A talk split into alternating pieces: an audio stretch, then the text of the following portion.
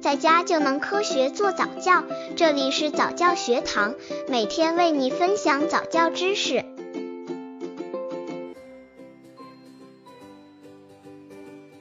二十七个月宝宝早教亲子游戏三：木板摇摇摇。这阶段宝宝的身体协调能力怎么样？不妨来做一做木板摇摇摇的游戏吧。如果宝宝摇晃，可能有些怕，要注意宝宝的安全。培养技能平衡能力，需要准备一张大约十五厘米宽、一点五米长的纸。如果没有，用胶带把几张纸粘成那么长也可以。或者如果你有的话，一块大约这个长度的木板或其他扁平的木材也可以。具体方法：把木板纸放在室内的一块地毯上，或者室外的草地上，让宝宝看看怎样从上面走过去。把他的两只胳膊向左右伸开，以保持平衡。当宝宝到达终点后，演示给他看怎么跳下来，让他落地时屈膝。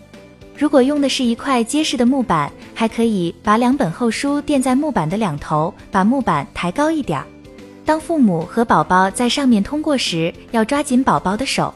不妨假设你们俩是海盗，赤脚在木板上走，正准备跳进满是鲨鱼的水里呢。刚接触早教的父母可能缺乏这方面知识，可以到公众号早教学堂获取在家早教课程，让宝宝在家就能科学做早教。二十七个月宝宝早教亲子游戏四：沙发放在哪儿？教宝宝认认东西吧。宝宝认识的越多，对这个世界越熟悉。先从家里的物品认识起，而且不光认东西，把认识的物品能按照正确的摆放顺序放好，这才是最锻炼宝宝的。沙发放在哪儿？这个游戏能帮助他品味配对的乐趣，培养技能配对、认知物品、语言。需要准备各种家用物品的图片，各个房间的图片。具体方法，在旧杂志上把家具、电器等的图片剪下来，比如椅子、电视、锅碗瓢盆、床等，还可以捡一些家里常见的物品，像水壶、毛巾、书等等。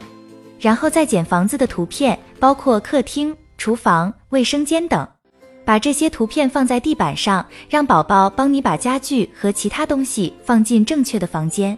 如果他不知道该怎么办或放错了，也别太担心，只要把这个游戏当做一个和宝宝聊天、提高宝宝语言技能的大好机会就行了。与宝宝一起做游戏需要很大的耐心，可能有些游戏宝宝并不配合，父母不用着急，可以换着玩哦。